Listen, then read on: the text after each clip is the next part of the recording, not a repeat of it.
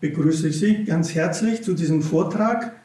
Es freut mich, dass Sie so zahlreich auch das Angebot in Anspruch nehmen. Das Thema an der Hand des Herrn leben, Gebet mit oder bei Edith Stein. Ich habe mich immer wieder vertippt bei, bei den Aussendungen, weil ein, an sich beides gemeint ist. Also, wie hat sie gebetet, soweit wir das wissen oder nachempfinden äh, können? Und was kann sie aber uns auch über das Gebet allgemein sagen als Hilfe für unser eigenes äh, Gebet? Ich werde Ihnen in dieser Stunde, circa eine Stunde, einiges ähm, erzählen, natürlich über das Thema, sei es äh, einerseits biografisch über Edith Stein, sei es dann von den Werken, wo sie das Thema anspricht. Biografisch auch besonders deswegen, weil äh, ich glaube, bei jeder Person, bei ihr vielleicht besonders, das Gebet etwas war, was ihr ganzes Leben, sogar die Zeit vor ihrer Bekehrung, also vor ihrem Christinwerden, auch äh, wirklich durchdrungen hat. Auf das würde ich auch gerne äh, eingehen. Und dann als Schluss erlaube ich mir doch auf einiges hinzuweisen, wo ich glaube, dass Edith Stein für uns alle, für die heutige Gesellschaft äh, auch hilfreich sein kann in Bezug auf dieses Thema des Gebetes.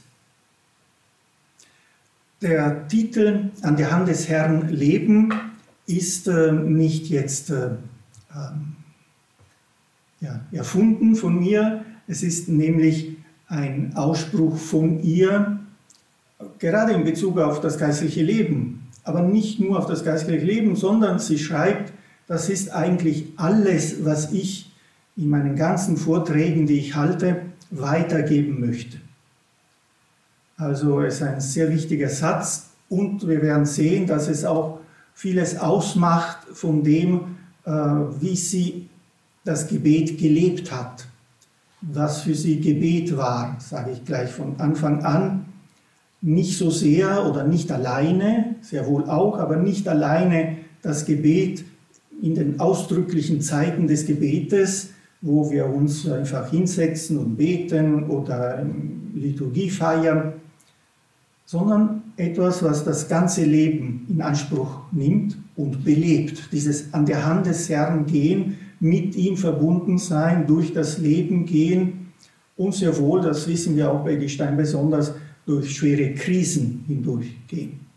Also Gebet wirklich als Lebensvollzug ähm, in besonderen Zeiten natürlich, aber nicht nur. Also bei ihr werden wir sehen, besonders am Ende, aber auch vorher, dass sie das als Lebenshaltung versteht, das Gebet, das Verbundensein mit dem Herrn. Es ist nämlich äh, wirklich belegt in einem Brief, dass sie das zum Zentrum ihrer äh, ganzen Lehre machen will.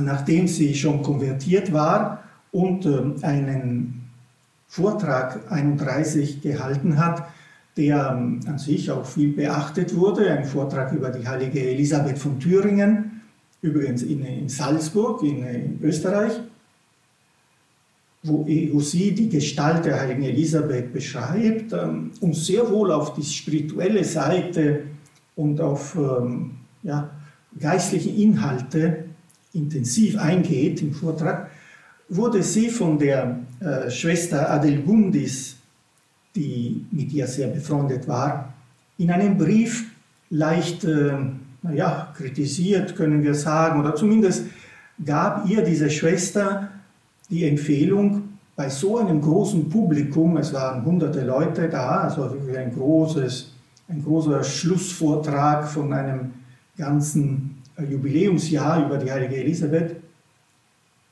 dass sie ähm, dort sich eher zurückhalten sollte mit diesen theologischen, spirituellen Inhalten und versuchen, dies, das säkuläre Publikum, ja, das in großer Zahl dort vertreten war, besser dort anzu, abzuholen, äh, wo es vermutlich war, also nicht so sehr bei diesen ich sag mal, frommen, aber frommen im guten Sinn, also geistlichen, spirituellen, theologischen Inhalten. Ja, und sie antwortet auf diese Anmerkung der, der Schwester, also mit einem Brief, in dem sie schreibt, ähm, ah, wobei, jetzt fällt mir gerade ein, dass ich gleich mit einer Ungenauigkeit begonnen habe. Das war der Vortrag äh, über den Ethos der Frauenberufe in äh, Salzburg. Heilige Elisabeth hat sie in Wien dann gehalten.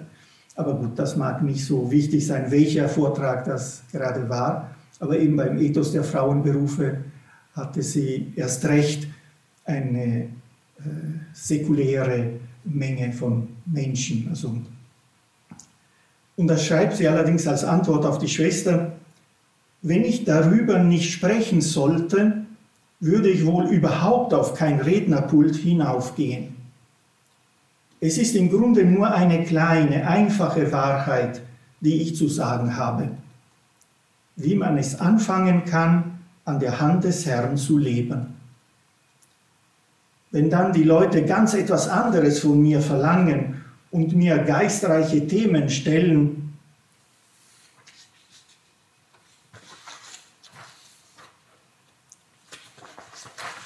die mir sehr fern liegen, dann kann ich sie nur als Einleitung nehmen, um schließlich auf mein Ceterum Censeo zu kommen. Also Ceterum Censeo als Fachausdruck für ein Übrigens.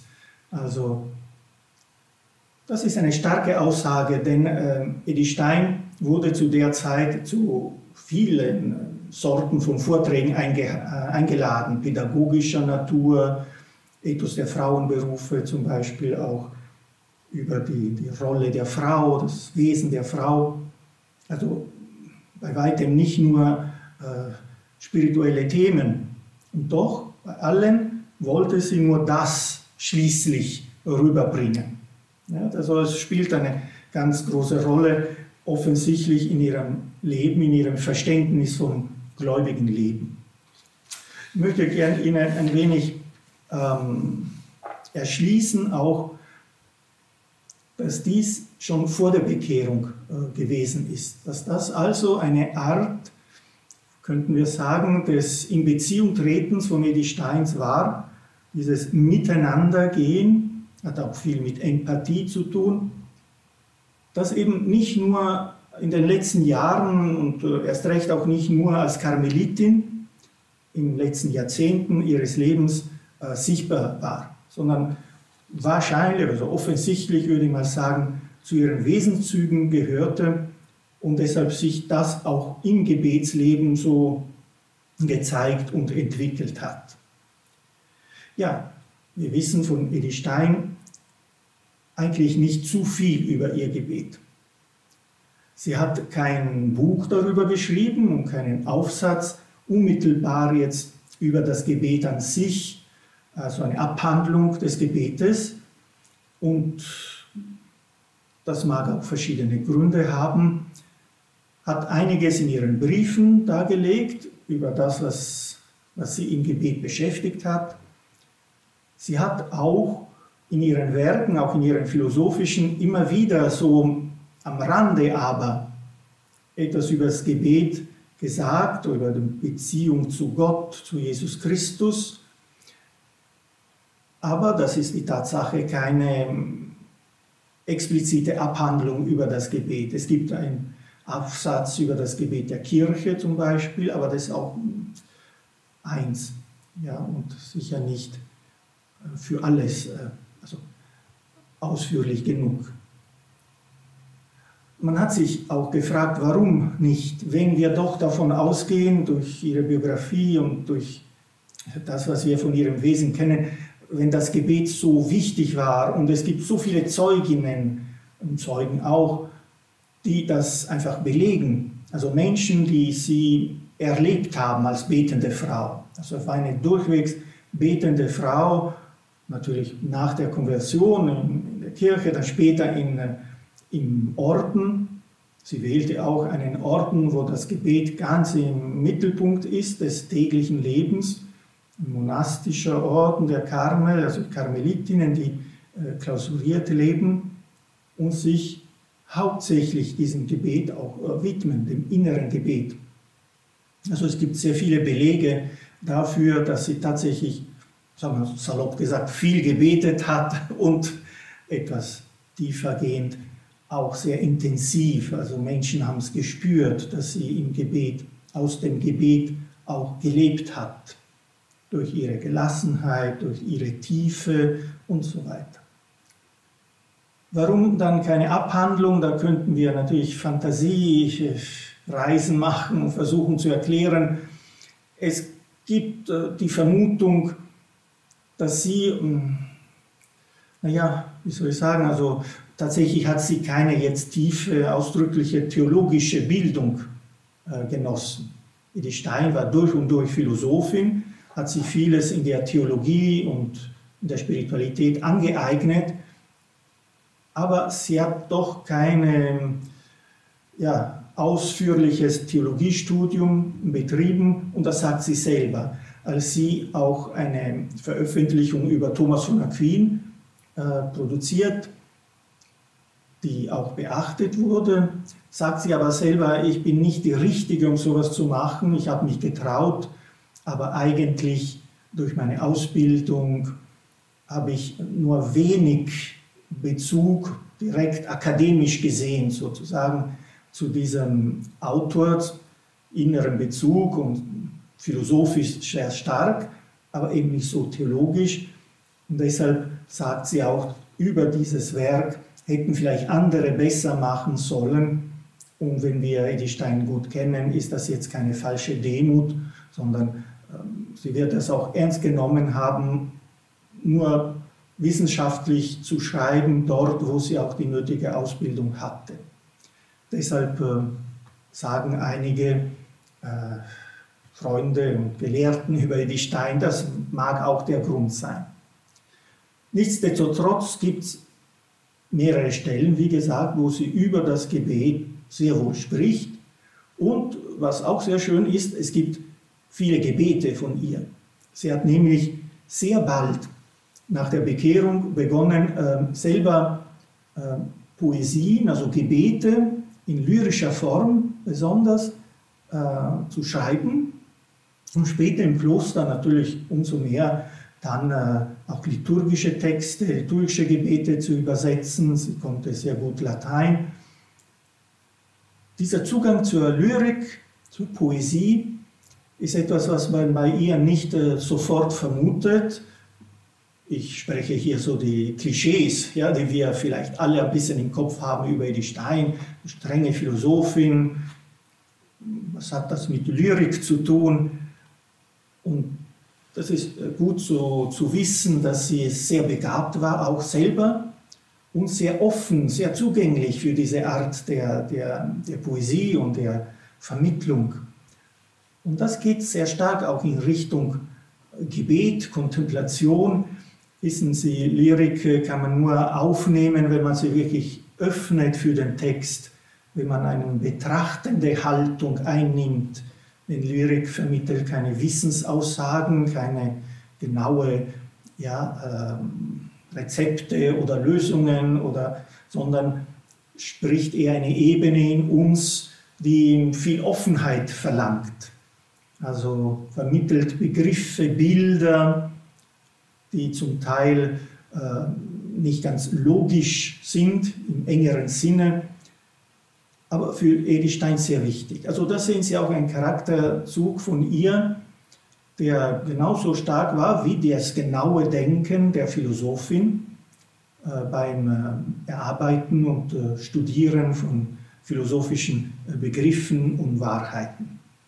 Übrigens wissen wir, dass sie den heiligen Johannes von Kreuz sehr geschätzt hat. Das letzte Werk ist die Kreuzeswissenschaft, ähm, wo äh, ein Gedicht dem Ganzen zugrunde liegt. Ein Gedicht, das sie auch dann übersetzt hat. Aber noch einmal auch selber produziert. Wir haben mehrere Gebete von ihr. Ähm, das erste, was glaube ich überliefert ist, ist äh, im Jahr 24, soweit ich mich richtig erinnere, Ostermorgen, ein schönes Gebet, Gedicht in Gedichtsform, das sie der Oberin in Speyer äh, geschenkt hat, wo sie als Lehrerin tätig war. Also schon noch zehn Jahre vor ihrem Eintritt in den Karmel. Das nur in Klammern gesagt, der Zugang Edi Steins zur Literatur als Horizonterweiterung.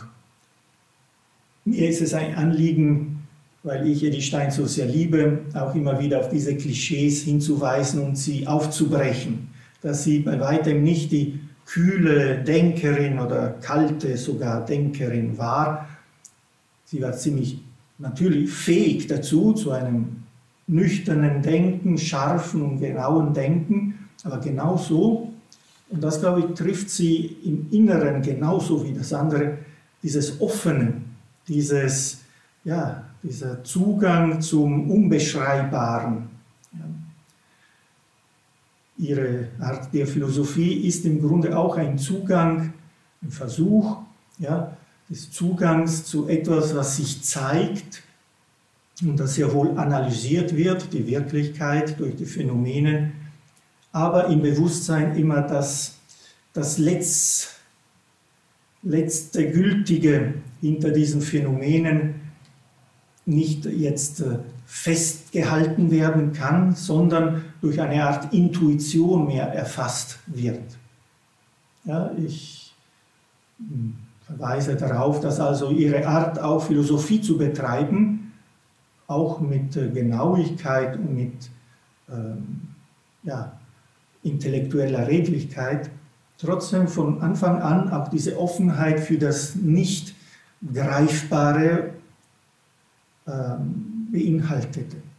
Also das, was sie dann in den mystischen Betrachtungen so über den Johannes vom Kreuz ganz deutlich jetzt äh, beschreibt und äh, anspricht das Göttliche, Gott. Im Gebet können wir ihn erkennen, auf einer Vase allerdings, in einer Erkenntnisform, die nicht äh, gleich einem Sehen im unmittelbaren Sinne ist, sondern es bleibt, bleibt das Geheimnisvolle immer noch Teil des Ganzen.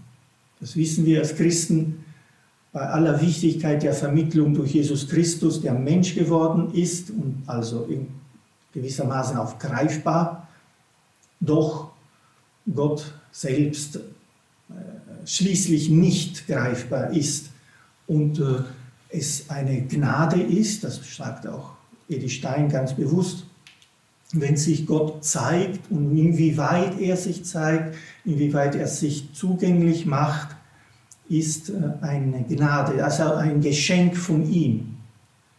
Bei allem Versuchen unsererseits, sich ihm anzunähern, was sie auch ganz bewusst betrieben hat, sie hat stundenlang gebetet und bewusst und hingebungsvoll, also philosophisch könnten wir sagen, die Intentionalität des Erkennenden, also des Subjekts, der versucht zu erkennen, der will erkennen, aber schließlich ist die wahre Erkenntnis nur vom anderen, also in diesem Fall von Gott, zu, zu erhalten, zu empfangen, sagt sie.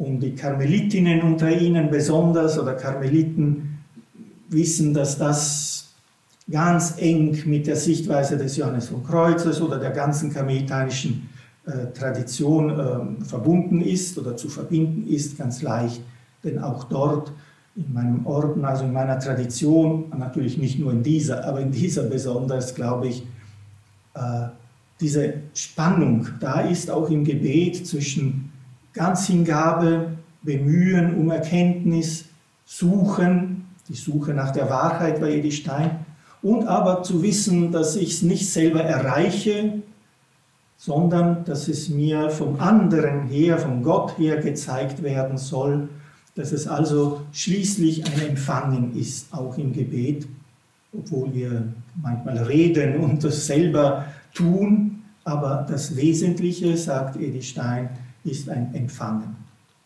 Sie sehen also gleich, wie schon vor ihrer Bekehrung auch das Betreiben dieser Philosophie sicher eine, eine Hinführung, eine, ja, ein Weg war, der sie ihr schließlich geholfen hat, auch auf dem Weg zum Glauben. Das sagt sie selber nämlich nach der Konversion. Meine Suche nach der Wahrheit, also mein Philosophieren, mein, war ein äh, ständiges Gebet. So deutet sie die Jahre der philosophischen Suche. Gut, jetzt möchte ich aber nicht alles so schnell überspringen. Vielleicht äh, kennen einige von Ihnen eben nicht äh, so gut die Biografie von Edith Stein, müssen Sie auch nicht. Ich möchte auf einige Etappen eingehen, die, glaube ich, wichtig sind, also wo sich da etwas ja, kristallisiert und zeigt, auch in der Persönlichkeit Edith Steins und in, ihrem geistlichen, in der geistlichen Entwicklung. Also als erstes ist äh, die Geburt in eine jüdische Familie in Breslau, wo die Mutter, zumindest die Mutter, noch äh, eine tiefe Frömmigkeit hatte und auch ähm, die Liturgie mitfeierte der jüdischen Gemeinde. Und ähm, davon spricht äh, Edi Stein mit großem Lob und sie bewunderte ihre Mutter äh, Zeit ihres Lebens auch dafür, für ihren tiefen Glauben. Allerdings war die Umgebung ähm, eher säkularisiert, also eine jüdische Gemeinde, die sich immer mehr als kulturelle Gemeinde verstand. So auch die Geschwister von Edi Stein, die nahmen das nicht mehr so ernst, die Ausübung des Glaubens, machten zwar mit aus Liebe zur Mutter, aber so wie vielleicht in unseren Familien auch heutzutage, ja, nicht mit diesem tiefen Glauben wie die Mutter. Allerdings als Kind begleitete sie die Mutter auch in die Synagoge, betete sie mit ihr. Also sie hat diesen Zugang zum ja, wesentlichen Psalmengebeten und liturgischen Feiern des, äh, des jüdischen Volkes. In ihrer Autobiografie übrigens, die sehr empfehlenswert ist zu lesen, auch leicht zu lesen ist, geht sie auf das ein und beschreibt wirklich die Umstände auch in ihrer Familie. Nun, ähm, bald aber mit 15, auf die Jahreszahlen sollen Sie mich nicht festnageln, da habe ich eine Begabung, die durcheinander zu bringen, aber ich glaube 15, 14, 15, die hochbegabte Schülerin entscheidet, nicht mehr zu beten. Und zwar, das ist ein Wesenszug von ihr, sie meinte, ich kann nur Dinge tun und dann aber auch richtig intensiv, wenn ich äh, dahinter stehen kann, wenn ich also einen inneren Zugang dazu habe, und in der Familie hat sie das nicht mehr erlebt und sie selber hat auch diese Riten nicht mehr wirklich nachvollziehen können. Also sie hat sie da entfernt vom Glauben, vom jüdischen Glauben. Und da sagte sie, ab jetzt äh, habe ich als Atheistin gelebt. Heute moderner würde man vielleicht äh, Agnostikerin sagen weil sie jetzt nicht ausdrücklich gegen die Existenz Gottes äh, sich geäußert hat, aber sie sagt, es spielte keine Rolle mehr bei mir. Alles, äh, diese Sehnsucht, die wir auch religiös nennen können, hat sich bei ihr verlagert ganz auf die Suche nach der Wahrheit. Schon mit 15, 16, 17 Jahren dieses große Interesse für die Philosophie, für die Wahrheit, für das ähm, Durchdringen der besonders der menschlichen Person. Das ist bei ihr so zentral in ihrem ganzen philosophischen Werk. Der Aufbau der menschlichen Person, was ist der Mensch? Natürlich Themen, die schließlich auch bald doch zu, zu Fragen nach Gott führen werden. Aber gut, das ist jetzt ihr Bereich, da setzt sie sich sehr ein. Sie beginnt auch Philosophie zu studieren, Psychologie. Sie wird auch äh, Assistentin, also zuerst Doktorandin des äh, bekannten Professors äh, Husserl, dem Begründer der Phänomenologie, dieser Philosophierichtung, der sie sich auch anschließt. Und da macht sie ihren Weg als äh, Philosophin recht brillant auch. Sie ist offensichtlich intellektuell sehr begabt und sehr redlich in ihrer Suche ja, nach der Wahrheit, können wir sagen. So dass sie auch äh, mit äh, Auszeichnung promoviert und auch Assistentin dieses Professors wird. Nun, diese Zeit ähm, vergeht aber geistlich nicht jetzt so neutral. Sie hat zwar jetzt äh, keine ja, innere Impulse zur Konversion oder so.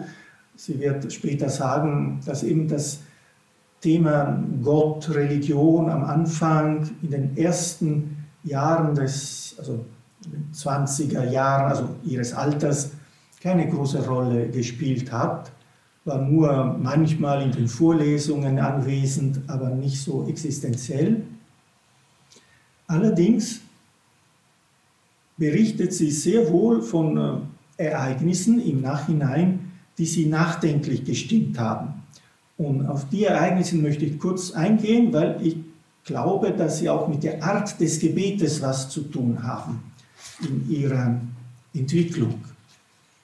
Also, allgemein bekannt, glaube ich, oder recht bekannt sind äh, diese Begegnungen, die er sie gehabt hat, einigermaßen zufällig, wo sie in einem Dom war, in einer großen Kirche. Und ähm, mehr oder weniger als Touristin, sagt sie, sie hat äh, mit anderen Kolleginnen diese Kirche besucht. Und auf einmal kommt eine ältere Frau, sogar mit Einkaufstaschen und setzt sich nieder und betet offensichtlich vor dem Tabernakel. Und dass sie, die offene junge Frau, die es gewohnt ist, von der Philosophie her die Dinge an sie heranzulassen und die auch ernst zu nehmen, merkt, dass das was ist, was sie nicht kennt. In der Synagoge, aber auch in den evangelischen Kirchen, da ist man eher bei den Liturgien, bei den Versammlungen mit einer Liturgie, mit einem Fest. Da geht man kaum hin zum Gebet. Und da sah sie, meinte, also meint sie, eine Frau, die ähm, einfach mit Gott redete. Diese Art des Dialogs war ihr unbekannt, dass man mit Gott so in Kontakt kommen konnte. Das hat sie aber sehr, sehr beeindruckt. Das hat sie nicht gleich zur Konversion gebracht, aber doch etwas in ihr bewegt. Und ich zitiere es, ähm, das habe ich nie vergessen können. Hier kam jemand mitten aus den Werktagsgeschäften in die menschenleere Kirche wie zu einem vertrauten Gespräch. Dieses Gespräch, dieses vertraute Gespräch ist das, was ihre Art des Betens schließlich ausmachen wird später. Das ist dieses an der Hand des Herrn Leben, nicht nur punktuell, sondern als ganzer Lebensvollzug. Es ist die Entdeckung gleich, dass Gebet nicht nur sich im Ritual erschöpft. Ja. Also in etwas Besonderem, was man mehr macht, womöglich in der Gemeinschaft und so, sondern es was ganz Persönliches ist. Warum sollte eine Frau jetzt mitten im Einkaufstrubel, äh, das kenne ich sehr gut in unserer Kirche in Linz auf der Fußgängerzone, wo mehrere Menschen mit Einkaufstaschen kommen, um zu beichten etwa oder einfach um ein kleines Gebet äh, zu, zu erleben. Ja. Gebet also nicht nur als institutionelle äh, Wirklichkeit, sondern als ganz persönlicher Vorgang. Dann in einem frühen Werk, wo man gar nicht genau weiß, ob sie schon dem Christentum ganz nahe war. Wir glauben, also ich glaube persönlich schon, denn äh, bei ihr ist offensichtlich, dass die Annäherung an das Christentum einige Jahre vor ihrer offiziellen Konversion schon begonnen hatte. Da beschreibt sie also in einem Aufsatz über psychische Kausalität, das äh, jetzt äh, datiert wird mit 1922, also noch nach dem, der Taufe. Es gibt einen Zustand des Ruhens in Gott, der völligen Entspannung aller geistigen Tätigkeit, indem man keinerlei Pläne macht, keine Entschlüsse fasst und erst recht nicht handelt, sondern alles Künftige dem göttlichen Willen anheimstellt, sich gänzlich dem Schicksal überlässt. Dieser Zustand ist mir etwa zuteil geworden, nachdem ein Erlebnis, das meine Kräfte überstieg, meine geistige Lebenskraft völlig aufgezehrt und mich aller Aktivität beraubt hat. Das Ruhen in Gott ist gegenüber dem Versagen der Aktivität aus Mangel an Lebenskraft etwas völlig Neues und Eigenartiges. Jenes war Totenstille. An ihre Stelle tritt nun das Gefühl des Geborgenseins, des aller Sorge und Verantwortung und Verpflichtung zum Handeln Enthobenseins. Und indem ich mich diesem Gefühl hingebe, beginnt nach und nach neues Leben mich zu erfüllen und mich ohne alle willentliche Anspannung zu neuer Betätigung zu treiben. Dieser belebende Zustrom erscheint als Ausfluss einer Tätigkeit und einer Kraft, die nicht die meine ist und ohne an die meine irgendwelche Anforderungen zu stellen, in mir wirksam ist.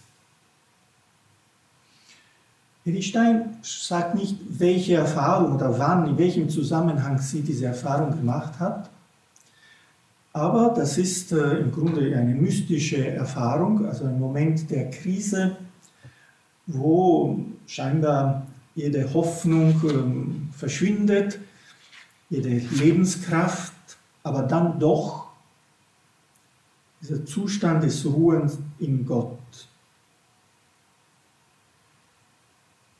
Wir wissen von Edith Stein, dass sie im Leben mehrmals wirklich starke Krisen durchgemacht hat.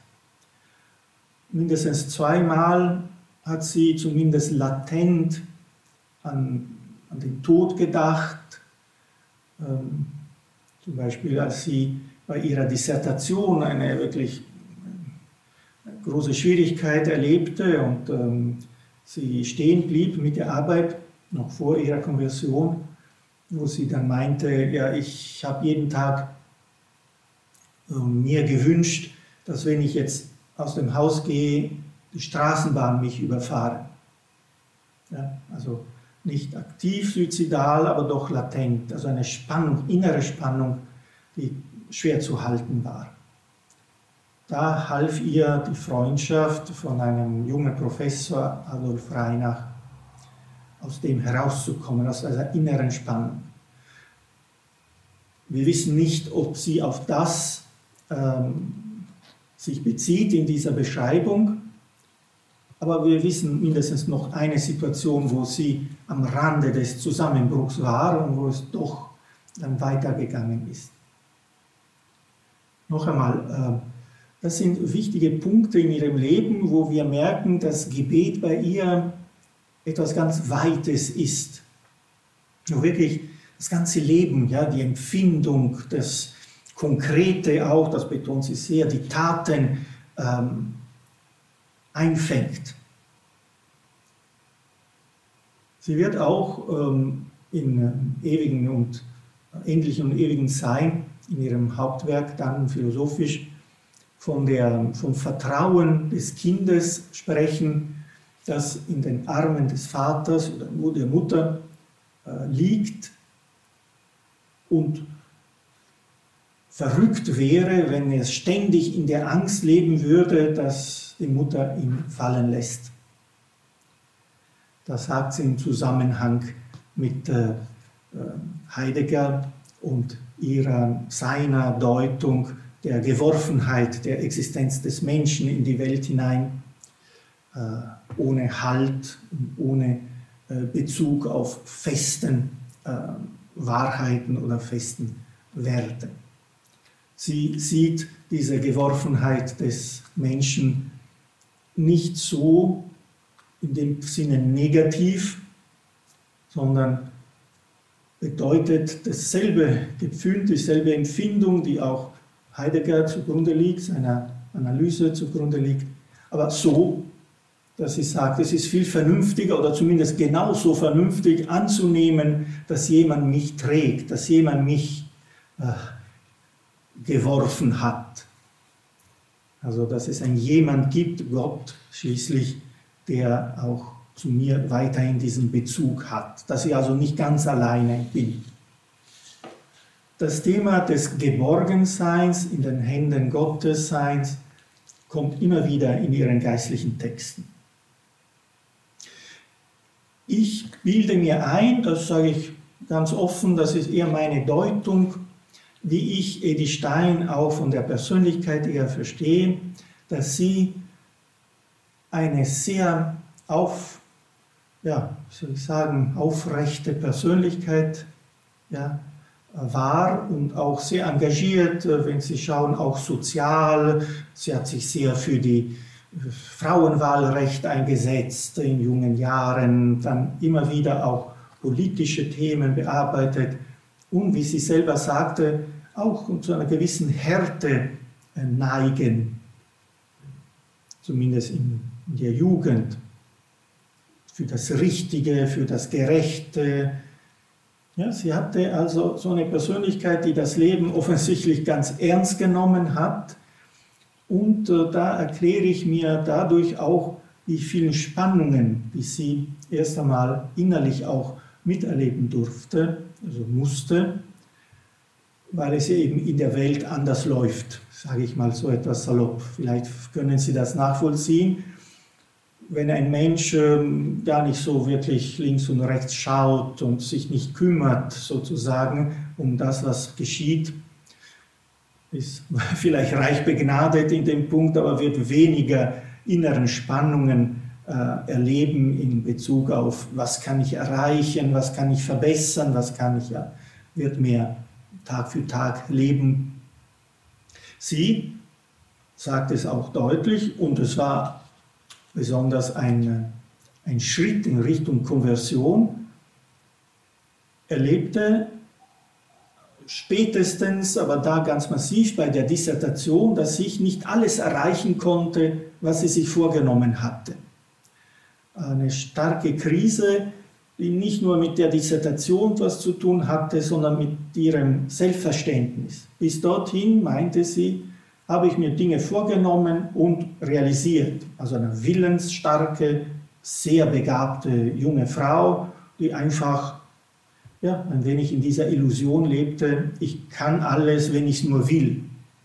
Sie wurde auch so erzogen von der Mutter, die tatsächlich auch sehr viel auf die Beine gebracht hat gestellt hat. Da erlebt sie aber zum ersten Mal massiv, und das bleibt aber als Leitmotiv in ihrer Spiritualität, dass das Vertrauen so wichtig ist. Dass also nicht die eigenen, also man kann gegen die Wand anrennen, wie sie auch sagte, und trotzdem fällt die Wand nicht. Also es gibt viele Situationen im Leben und im Grunde im Gebetsleben betrifft das alle Situationen, wo ich mich eigentlich hauptsächlich hingeben soll, anvertrauen soll. Deshalb Leben an der Hand des Herrn. Mein Leben so in die Hand des Herrn geben, jeden Morgen, jeden Abend und zwischendurch auch noch, sagt sie, so dass ich auch gut schlafen kann in der Nacht und äh, diese Gelassenheit, dieses Geborgensein erfahren kann. Das, was sie hier erwähnt hat in diesem Text, ist natürlich was ganz Besonderes, aber das wird sie auf das ganze Leben, auf das ganze Gebetsleben aus, ausweiten. Ja? Ähm, geborgen sein in Gott. Sie hören da schon, glaube ich, gewisse Parallelen zu Teresa von Avila, die das innere Gebet als Freundschaft, als Verweilen bei einem Freund äh, beschreibt. Und dieses Verweilen, dieses sich anvertrauen, eher empfangen, mehr als viel geben im Gebet, das wird Edith Stein auch vertreten und leben und ich glaube wesentlich auch dazu beitragen, dass sie schließlich Karmelitin geworden ist, weil sie diese Art des Gebetes auch so persönlich im Wesentlichen schon übte, ja, also ihrem Wesen sehr entsprach. Dieses empathische bei Jesus sein, äh, bei ihm ausharren, sagt sie auch, in dieses Vertrauen hineinwachsen. Das ist ein wichtiger Aspekt, ist nicht alles, natürlich wissen wir auch selber im Gebet, aber es ist doch ganz wesentlich. Und im Karmel ist es zentral.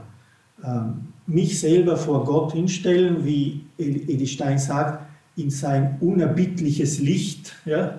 Das klingt fast negativ, aber in dem Sinne, dass das Licht Jesu, seine Wahrheit eben auch meine Wahrheit mir zeigt im inneren Gebet.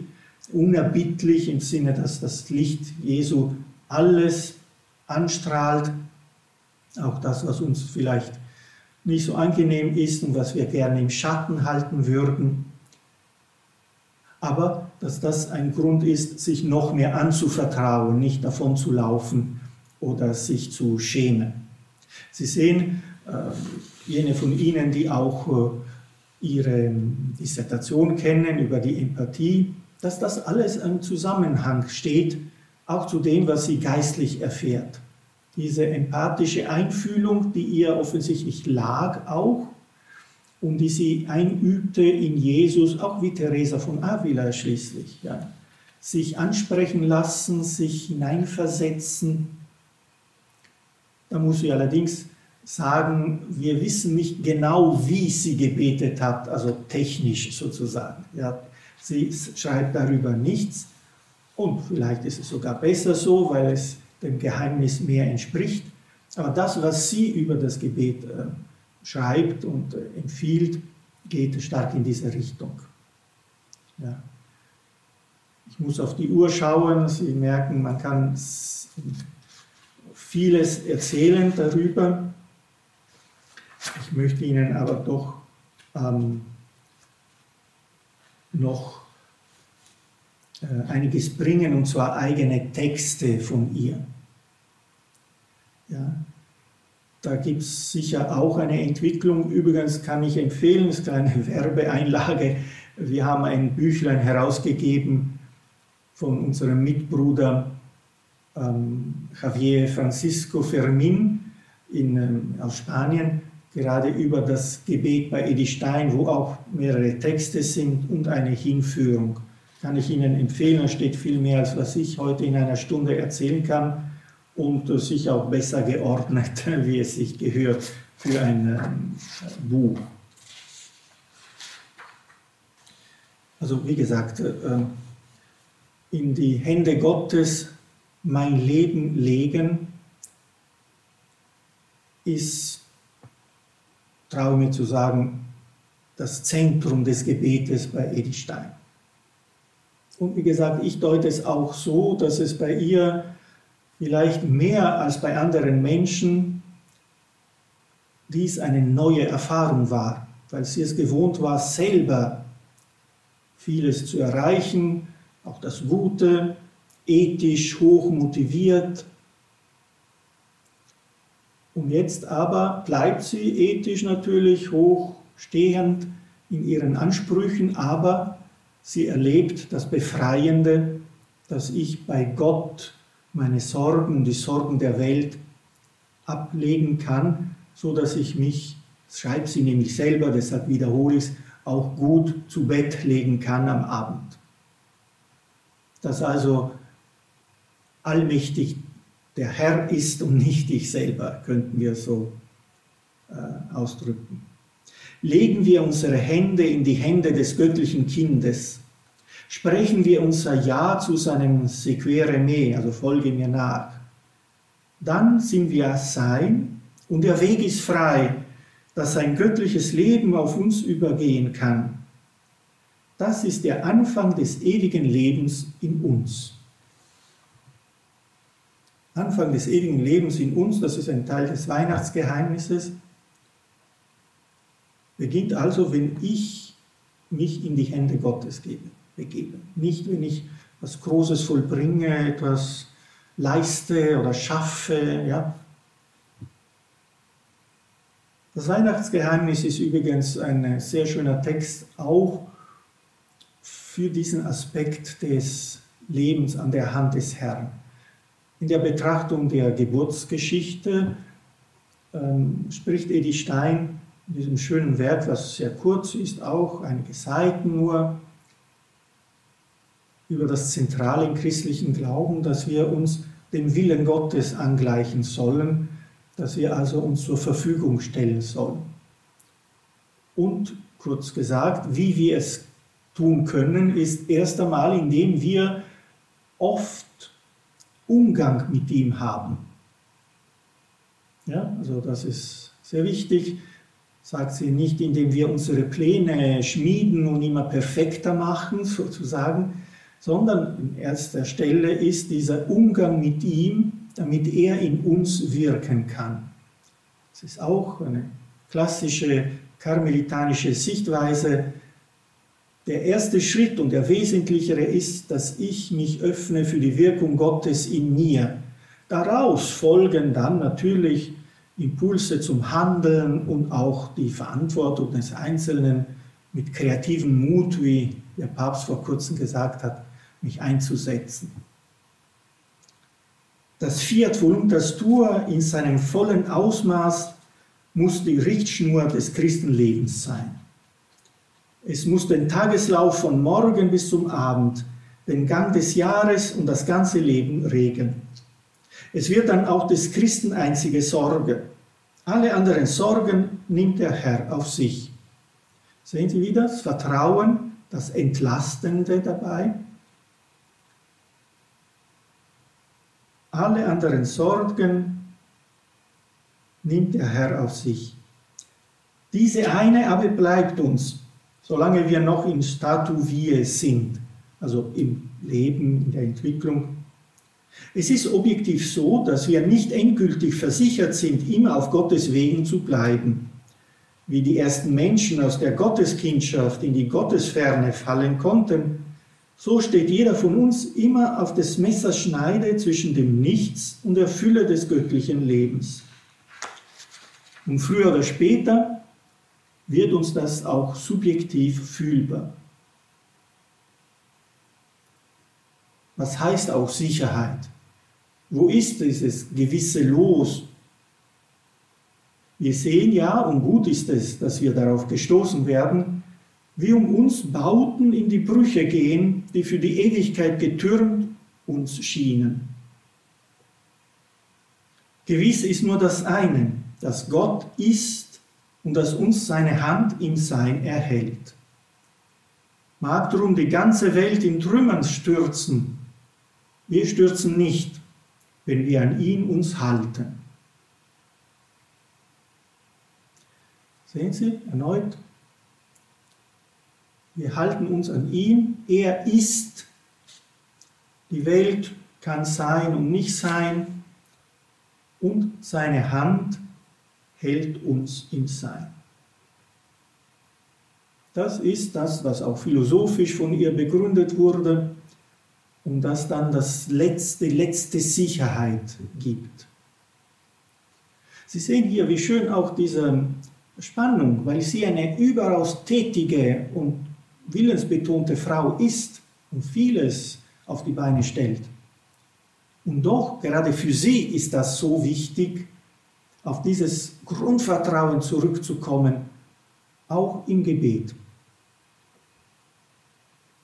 So besagt Gottes Kindschaft, klein werden.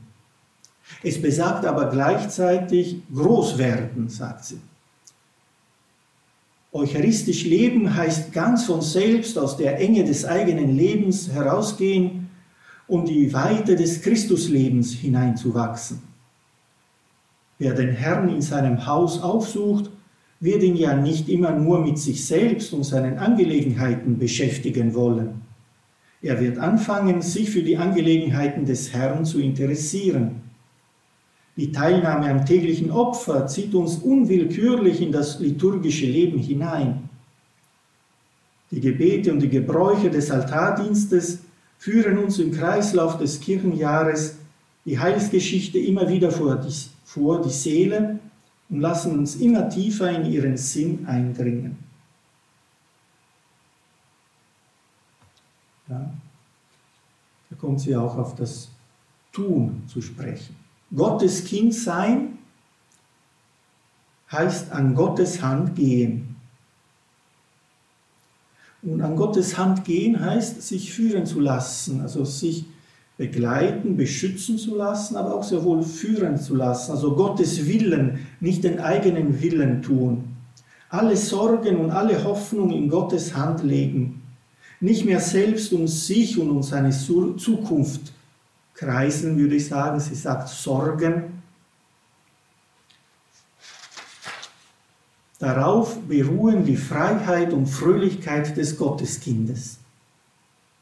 Wie wenige auch von den wahrhaft frommen, selbst heroisch Opferwilligen besitzen sie. Sie gehen immer wie niedergebeugt unter der schweren Last ihrer Sorgen und Pflichten. Ja, also diese Hingabe im Gebet, im Leben, schafft auch eine sehr große Gelassenheit, eigentlich Fröhlichkeit und Freiheit des Gotteskindes. Zu wissen, dass wir an seiner Hand gehen, seinen Willen versuchen zu erfüllen, das ist auch sehr entlastend. Ich glaube, gerade für eine Person wie Edi Stein ist dieses Thema der Entlastung im Gebet, dass also die Letztverantwortung beim Herrn ist, sehr wichtig. Das ist eine zentrale Erfahrung, die sie auch macht und die sie trägt. Dieses Urvertrauen. Interessant ist natürlich auch im Weihnachtsgeheimnis, das gebe ich Ihnen so mit, weil es auch so karmelitanisch ist und ich rede natürlich als Karmelit gerne davon. In der ganzen Betrachtung von Weihnachten spricht sie von diesem, äh, den Willen Gottes erfüllen und tun. Und dann kommt sie am Ende aber auch zur Frage, die ganz natürlich ist, ja, schön und recht, aber wie kann ich diese, diesen Willen Gottes erkennen? Woher weiß ich, wo der Wille Gottes ist, was der Wille Gottes ist, damit ich ihn erfüllen kann? Und da sagt Edi Stein, aus ihrer Kenntnis der karmelitanischen, sage ich mal so, oder der christlichen allgemeinen Spiritualität, aber auch der Psychologie, Sie sagt, wir dürfen glauben, dass Gott uns nicht alleine gelassen hat, Christus insbesondere nicht alleine gelassen hat, mit der Aufgabe, seinen Willen zu tun. Und jetzt müssen wir raten sozusagen und am Ende werden wir überprüft, ob wir es erwischt haben, richtig oder nicht. Das sind ein bisschen meine Worte. Ja, lesen Sie es ruhig original nach, aber sinngemäß ist so, Wirklich aus dem Vertrauen, dass Gott uns liebt, wird er uns nicht alleine lassen mit den Fragen des Lebens. wir können durch den Umgang mit ihm, mit Jesus im Gebet, in verschiedenen Arten, ja, Studium der Bibel, ähm, Betrachtung, äh, Lektüre, Unterhaltung mit Menschen, also das Ganze, was ein geistliches Leben ausmacht, darauf hoffen, dass der Herr durch diesen Umgang uns selbst formt, unser Herz, aber auch unsere Erkenntnis, unser Verstand, so dass wir schließlich sogar darauf vertrauen können, dass eine Entscheidung, die aus der Tiefe kommt, bei mir, vorausgesetzt dieser lang, lange Umgang mit, täglicher Umgang mit Jesus, dass das, was aus meiner Tiefe kommt, nicht weit vom Willen Gottes ist. Wir sehen dieses Sehen des Gebetes auch, aber nicht nur, nicht im Vordergrund, ich frage dich jetzt, sondern ich gehe mit dir um. Ich gebe, lasse mich auf diese Freundschaft ein, die mich auch verwandelt. Und so kann ich, wie in ihrer Anthropologie auch schön beschrieben, aus dieser Tiefe die in Kontakt ist mit Jesus, selber entscheiden. Kann ich also vertrauen, dass meine Entscheidungen nicht weit vom Willen Gottes sind oder gar nicht. Das ist ein typisches Thema auch der Verwandlung in Jesus durch das Gebet, durch das Geistliche, was uns Karmeliten so wichtig ist. Die ganze innere Burg, äh, die äh, von der heiligen Teresa spricht davon, auch Johannes vom Kreuz, die Angleichung an Gottes Willen, die Verwandlung in einen alter Jesus, also in einen anderen Jesus, erklärt äh, Edi Stein auch ganz, ganz, ja, ich würde sagen, ganz einfach mit ihren Worten in diesem Weihnachtsgeheimnis und in den anderen Aufsätzen, die mit Anthropologie und Spiritualität zu tun haben. Also noch einmal der tägliche Umgang, da ist sie nämlich auch sehr scharf. Da sagt sie, ja, wir haben so viel Zeit, um irgendwelche Zeitschriften zu lesen, können wir nicht einen, jeden Tag eine halbe Stunde zumindest beten oder in die Messe gehen. Also sie ist nicht so blauäugig, sie schärft uns schon ein, den Auftrag ernst zu nehmen, diesen Umgang zu pflegen. Von nichts kommt nichts, könnte man sagen, aber die Pflege dieser Freundschaft ist schon ein Anteil, also den wir leisten können, uns also dieser Freundschaft auszusetzen. Aber die Früchte sind sehr, sehr groß und sehr, sehr stark. Ich schaue auf die Uhr, eigentlich ist die Zeit fast zu Ende, ich möchte aber doch noch bitten, noch vielleicht fünf Minuten oder so, ich würde gern zusammenfassend ein paar Punkte auflisten, wo ich glaube, dass Edi Stein wirklich auch für uns in einer modernen Gesellschaft, nennen wir es mal so, äh, sehr hilfreich sein kann. Ich gestehe auch ein, dass ich mehrere Dinge nicht wirklich angesprochen habe. Man könnte vieles über den liturgischen Zugang zum Gebet bei Edi Stein, ihre Liebe zu Beuron, zur schönen Liturgie auch der Benediktiner damals sagen, und die starke Betonung der Eucharistie in ihrem geistlichen Leben als Ort der Gegenwart des Herrn wiederum. Auch über ihre Beziehung zu Maria könnte man einiges sagen, ist sehr interessant nachzulesen, wenn Sie möchten, eben in diesem Büchlein oder es gibt leider wenig Bücher, die sich mit dem Gebet bei Edelstein befassen. Und äh, auch das Thema der Stellvertretung im Gebet ist bei ihr sehr wichtig. Ich darf also noch einmal zurückkommen auf das, was ich zusammenfassend auflisten möchte, um Ihnen auch vielleicht ein Gusto zu machen auf die Lektüre der Texte selbst von Edith Stein, äh, aber noch mehr vielleicht, um Sie auch anzurufen als Fürsprecherin für unsere Zeit. Sie ist auch Patronin Europas nicht umsonst, weil sie eben die Situation in Europa zu ihrer Zeit also so intensiv äh, erlebt hat. Also erst einmal ist klar von dem, was ich gesagt habe, Beten ist bei ähm, Edi Stein ein innerer Vorgang, eine intime Begegnung äh, zwischen Gott und Mensch, die auch das Geheimnisvolle kennt also nicht eine Kumpelhaftigkeit ist, wo ich den Kumpel ganz und gar umarmen kann. Es bleibt immer eine Unverfügbarkeit Gottes bei aller Nähe, die auch möglich ist. In tiefster Einsamkeit wird er, Gott, also sie in die verborgenen Geheimnisse seiner Weisheit einführen. Also dieses verborgene Geheimnis, das sie im Zusammenhang mit Johannes vom Kreuz erwähnt, wenn sie ihre, seine dunkle Nacht kommentiert. Also noch einmal, in tiefster Einsamkeit wird er sie in die verborgenen Geheimnisse seiner Weisheit einführen, sie in den Flammen der Liebe entbrennen lassen. Und kein geschaffenes Wesen wird etwas von dem erblicken, was Gott der Seele bereitet, die er für immer in sich geborgen hat. Ja, das ist die Sprache Edith Steins,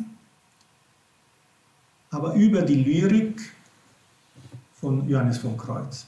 Schließlich behauptet sie, wie gute Tradition, dass nur die Lyrik, die Poesie, solche inneren Vorgänge oder Erlebnisse einigermaßen angemessen beschreiben kann, immer in Anführungsstrichen angemessen. gerade deswegen angemessen, weil sie nicht so genau sein können, sondern vieles offen lassen. Gut, das erste Faktum bei Edith Stein ist einfach, dass ihre ganze Existenz tief vom Gebet geprägt ist.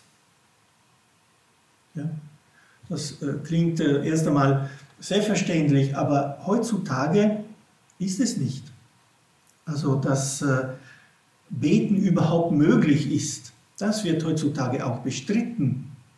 Sogar von jenen, die vielleicht an einen Gott glauben, den sie aber so fern sich denken, dass man glaubt, man kann gar keinen Kontakt haben, keine Beziehung wirklich haben. Ja. Und sie gibt mit ihrem Leben Zeugnis für die Positivität des Betens, für diesen inneren Vollzug des, des Menschen. Also es gibt schon eine Möglichkeit, so responsorisch auf Gott zuzugehen. Und das bezeugt sie einfach. Das ist kein unwesentlicher, auch wenn selbstverständlicher Punkt. Das Zweite ist, äh, warum sie für Bedeutung, also bedeutend ist, dass sie eine Philosophin ist, also eine hochgebildete, rational sehr gebildete Frau, die mit ihrem, die, die hat einen äh, denkenden Zugang zur Welt erst einmal und erlebt oder entdeckt auch den Zugang im Gebet. Aber da muss ich mich selber korrigieren. Sie entdeckt nicht einen zweiten Zugang, sondern in ihr werden die, die Dinge, also diese Wege vermischt. Und das ist ein schönes Zeugnis für die heutige Welt gegen die Spaltung zwischen nur Gläubigen, nur frommen Vorstellungen, die dürfen gar nicht vernünftig sein, sozusagen, jetzt übertreibe ich es, und die reine logische Vernunft, die mit, mit Gebet und Gott eigentlich nichts am Hut haben kann. Also diese promovierte Philosophin und Karmelitin bezeugt in Schrift, in dem, was sie schreibt, in dem, was sie lebt, dass beides vereinbar ist. Und nicht nur vereinbar ist, sondern zu vereinbaren ist. Also sie ist auch eine Mahnung gegen die Versuchung, auch im kirchlichen Bereich, äh, sich zu spalten, abzuspalten von einem Vernunftsweg. Ja, also wir müssen immer den Mut haben, auch auf der Ebene der Vernunft uns äh, Rechenschaft äh, abzugeben über unser geistliches Leben. Das ist also, wie alle Päpste jetzt in letzter Zeit, Papst Benedikt besonders betont hat, Fides et Ratio, ja, sind kein Gegensatz, sondern gehören zusammen und man soll es nicht davon trennen. Und sie lebt es einfach. Sie wird als Karmelitin nicht unvernünftig und nur schwärmerisch sozusagen, sondern, das wissen wir, schreibt sie auch ganz tiefe, auch philosophisch tiefe Werke als Karmelitin, als Gott ergeben. Ja, dritter Punkt, das Beten ist eine Begegnung, eine geistgewirkte Begegnung mit Jesus Christus. Ein personales Geschehen. Etwas, was mich berührt und mich auch bildet. Sie schreibt es auch, es ist die Heiligung ist eine Bildungsarbeit, die letztlich nur von Gott geleistet werden kann. Heiligkeit ist eine Gestalt der Seele, die aus ihrem Innersten hervorgehen muss, die weder dem Zugriff von außen noch der eigenen Willensanstrengung zugänglich ist. Sie sehen also wieder im Gebet treffen sich Immanenz, also ich und die Welt und Transzendenz, Gott. Und dort, in diesem geheimnisvollen Ort, geschieht etwas, was mich aber auch formt. Das ist ein, ähm, ein wichtiger Punkt, was für heute auch äh, zentral sein sollte. Das Beten also etwas mit mir auch zu tun hat und mit meiner Entwicklung. Viertens glaube ich, dass Edith Stein wirklich auch als Fürsprecherin, als Begleiterin, also nicht nur durch die Inhalte, die sie uns vermittelt, Mut machen kann und konkret helfen kann als Heilige, schwere Schicksalsschläge in Glauben zu durchleben. Sei es auch jetzt gesellschaftlich gesehen, ich denke jetzt an diese Pandemie, die wir alle erleiden müssen, aber auch ganz persönliche Schicksalsschläge. Aufgrund dieser Präsenz Gottes, dieser Gegenwart Gottes, an der wir glauben. Die glaubend da ist. Ja. Der betende Umgang mit dem Leid, das manchmal schockierenden Leid ist das kann sie uns äh, lehren, also Leid bei uns selber oder beim Leid, das wir bei anderen erleben müssen. Sie schreibt in einem Brief, und zwar 33 schon. Sorge dich nicht um mich, der Herr weiß, was er mit mir vorhat. Jetzt möchte ich dir nur noch viel Geduld wünschen für die Leidenszeit und den letzten Trost, auf den ich dich schon manchmal hinweisen musste, dass der Weg des Leidens der erprobteste ist zur Vereinigung mit dem Herrn. Die erlösende Kraft des freudig ertragenen Leidens ist so nötig, gerade für unsere Zeit. Ich bitte dich auch um dein Gebet für meine Angehörigen.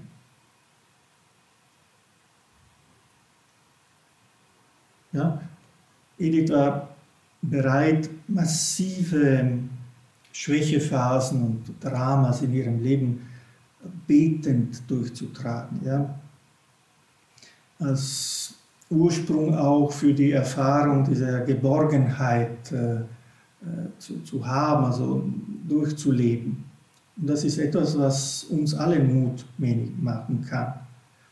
Sie hat es können die eigene Kreatürlichkeit, die eigene Begrenztheit, menschliche Grenzen allgemein in diesem Raum des Gebetes von Gott heilen zu, zu lassen. Schließlich auch die Tragödie in Auschwitz, ihre Verfolgung und so weiter. Aber auch vorher schon, es ist eine Haltung bei ihr gewesen, alles in die Hände Gottes zu legen.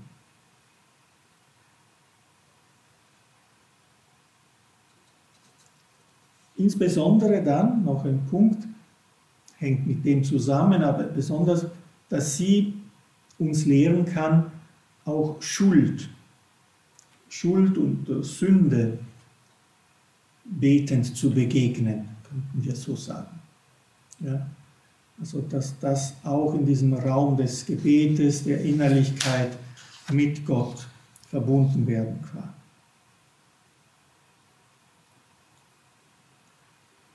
Sie schreibt über ihre Lebensform, dann als Karmelitin besonders. Es mag uns noch so sehr die gegenwärtige Lebensform nicht als die adäquate erscheinen. Was wissen wir im Grunde davon? Aber dass wir hier und jetzt stehen, um unser Heil zu wirken, um das derer, die uns auf die Seele gelegt sind, daran kann kein Zweifel sein dass wir es mehr und mehr lernen, jeden Tag und jede Stunde in die Ewigkeit hineinzubauen. Dazu wollen wir uns gegenseitig im Gebet helfen in dieser heiligen Zeit. Nicht wahr? Ja, Sie sehen, es scheint das, der Gedanke der Stellvertretung schon äh, durch, also das Heil mein Heil, aber auch das Heil derer, die mir anvertraut sind. Also wie können wir ja, im, im Gebet auch andere Menschen diese Proexistenz Jesu, um ein großes Wort zu verwenden, einbringen. ihm auch diese Menschen anvertraue. Solidarisch sein ist vielleicht ein modernes Wort, aber es ist wenig zu kurz gegriffen mit den leidenden und mit den sündigen Menschen. Ein sehr schöner Text ist auch die Kreuzesliebe, die sie später schreibt, ähm, in der, also eine kurze Meditation über die Kreuzerhöhung und die Erneuerung der Gelübde der Karmelitinnen, wo sie sagt, verbunden mit dem Kreuz Jesu kann ich überall sein auf der Welt, wo Leid ist. Körperlich könnte ich nur an einem Ort sein, aber verbunden mit dem Kreuz kann ich mitten im Krieg beim Soldaten sein, der gerade verwundet ist, oder im Krankenhaus bei den Kranken. Also das ist auch, sind schöne Texte, wo sie diese Verbindung im Gebet von uns allen durch Jesus, der sich für alle hingegeben hat, auch erfahrbar ist, gewissermaßen erfahrbar im Glauben. Ja, dann vielleicht noch, und dann schließe ich aber zwei Punkte. Das eine ist zusätzlich zu diesem inneren Gebet die innere Verbindung, also die wesentliche Verbindung zum, zur Tat, zum Impuls zur Tat. Dass also Gebet nicht für sich alleine stehen bleibt, sondern dass aus dem auch ähm, Taten dem folgen sollen. Ja. In der Zeit vor und noch eine ganze Weile nach meiner Konversion, nämlich habe ich gemeint, ein religiöses Leben zu führen, heiße, alles Irdische aufzugeben und nur im Gedanken an göttliche Dinge leben. Sind oft die Konvertiten so. Allmählich habe ich einsehen gelernt, dass in dieser Welt anderes von uns verlangt wird und dass selbst im beschaulichsten Leben die Verbindung mit der Welt nicht durchschnitten werden darf. Ich glaube sogar, je tiefer jemand in Gott hineingezogen wird, desto mehr muss er auch in diesem Sinn aus sich herausgehen. Das heißt, in die Welt hinein, um das göttliche Leben in sie hineinzutragen. Wieder sehen Sie keine Spaltung, Abspaltung. Da ist Gebet, da ist Welt. Mein Gebet nimmt mein ganzes Leben in Anspruch. Und dann ein letzter Punkt, äh, wo Egi Stein, wie alle großen Beter, auch äh, helfen kann, ist äh, mehr auf psychologischer Ebene. Durch das Gebet haben wir die Chance, endlich aus den Kreisen um uns selbst herauszusteigen. Diese Dezentrierung, wie es so schön heißt, dass ich also nicht mehr die Mitte aller, der ganzen Welt, aber nicht einmal meines eigenen Lebens bin, sondern dass Jesus wieder äh, den Mittelpunkt einnimmt. Das ist eine Einladung, ein Weg der Entfaltung der Liebe, der Nächstenliebe, des Du, der Du-Bezogenheit, wo sie das besonders im Gebet erleben durfte. Und im inneren Gebet, sagt auch Teresa von Avila, ist das eine wichtige Frucht, dass man zwar am Beginn vielleicht immer noch über sich selber viel nachgrübelt, aber schließlich durch diese an Hand geführt werden, an der Hand des Herrn, kommt man heraus aus sich selbst und äh, kreist nicht mehr um sich selbst. Das wäre sehr schön auch heutzutage, wo wir äh, vielerorts über die Individualisierung und die verschiedenen Egoismen und eben kleinkarätigen Haltungen äh, so lästern, ja. Auch im geistlichen, in der geistlichen Praxis, dass sich verschließen, nur auf sich schauen, nur auf den eigenen Kreis. Beten ist für äh, Edith Stein immer mehr eine Selbstgabe. Ja also des Verschenkens. Gott schenkt sich mir, ich schenke mich weiter und halte nichts so fest. Absehen von sich selbst und deshalb eine Weitergabe, eine Berührung mit dem Heiligen, was auch in der Welt ist. Ich sehe, ich habe die Zeit sehr überzogen, aber vielleicht haben Sie es doch ertragen. Ich würde damit abschließen mit diesen Punkten, wo ich sehe, Edi Stein kann uns allen einiges sagen, einiges lehren und als Fürsprecherin auch uns helfen, dass, dass wir auf diesem Weg äh, weitergehen an der Hand des Herrn.